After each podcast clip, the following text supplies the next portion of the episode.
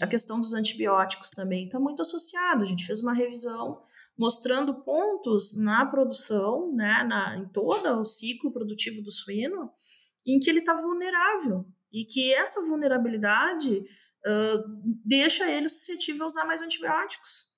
Então, se eu crio um animal, né, a gente fez toda uma, uma revisão relacionada ao estresse, né, então uh, o animal já estressado cronicamente dentro de um sistema que deixa ele estressado, um animal que já tem uma, as defesas baixas pelo, uh, por questão da produção, os animais produtivos uh, tiram recursos metabólicos para a produção, isso em detrimento da imunidade, a gente tem dois pontos importantes aí de estresse que fazem com que os animais acabem ficando mais doentes.